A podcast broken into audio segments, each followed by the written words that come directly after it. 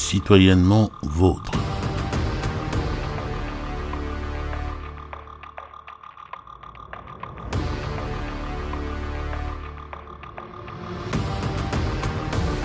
L'émission podcast de Jean-François Kandji Combé.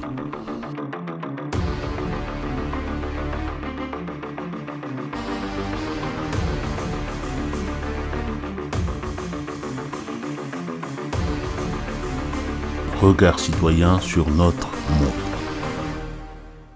Citoyennes et citoyens d'Afrique, bonjour. Aujourd'hui, je vais aborder avec vous une facette de nos pratiques et discours politiques qui me fait dire qu'entre Dieu et le peuple, il faudrait choisir.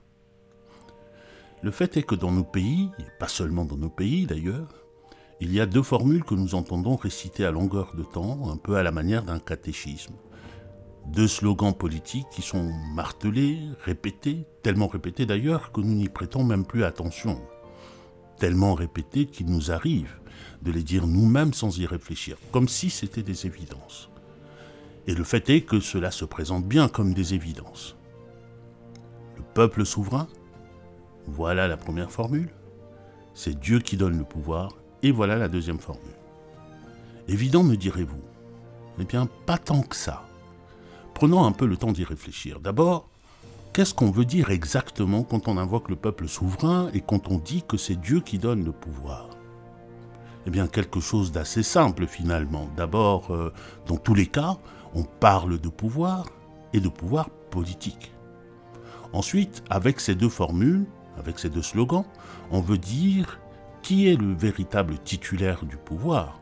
Vous savez, celui à qui ce pouvoir appartient vraiment celui qui le donne à qui il veut et qui peut le reprendre quand il veut. Celui aussi qui a tout droit de regard sur la manière dont les personnes à qui ce pouvoir est confié l'exercent et qui peut donc leur demander des comptes.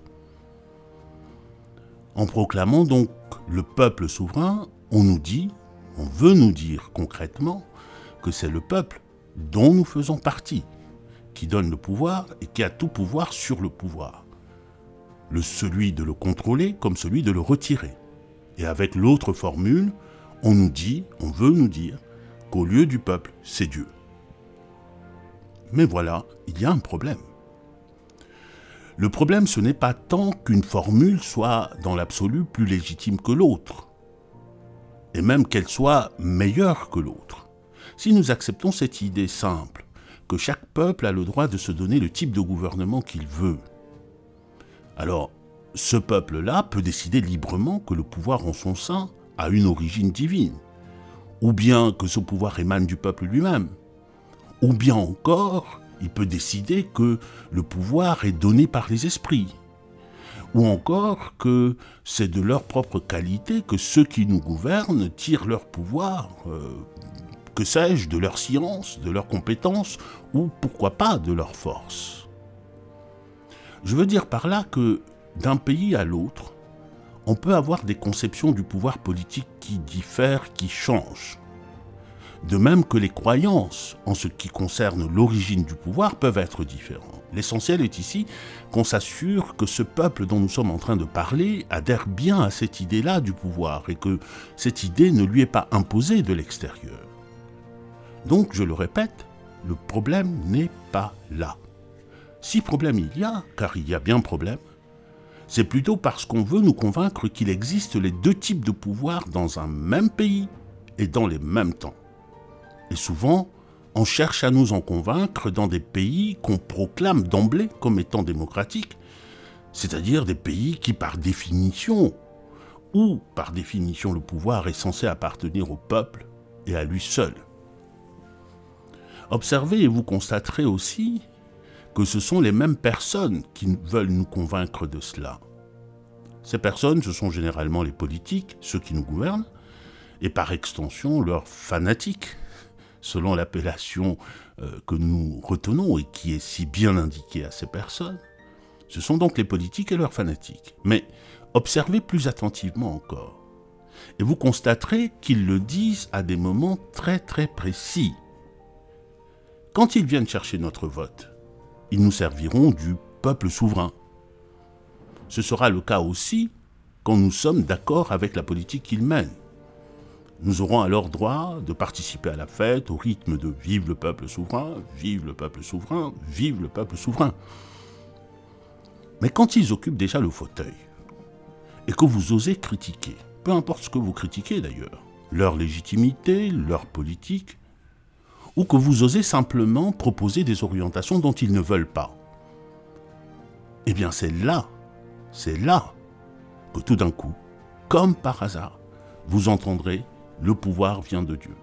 Ou bien, c'est Dieu qui donne le pouvoir. On entendrait presque à la fin de la formule quelque chose qui claque comme fermer les bancs. Alors, je vous invite à faire ensemble un test.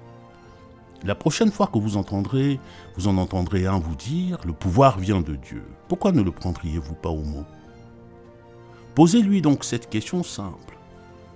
Alors, veux-tu dire par là que nous qui t'avons élu, parce que cette personne qui parle précisément a été élue par vous, veux-tu dire par là que nous qui t'avons élu, nous serions de Dieu ou bien des émissaires de Dieu Que notre personne, nos personnes seraient sacrées?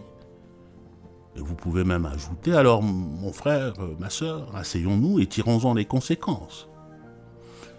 Je parie que si vous regardez bien votre interlocuteur, vous verrez passer dans ses yeux à ce moment-là quelque chose qui ressemble au moins à de la perplexité. Pensez donc. Pensez donc. En vous mettant à sa place, bien sûr.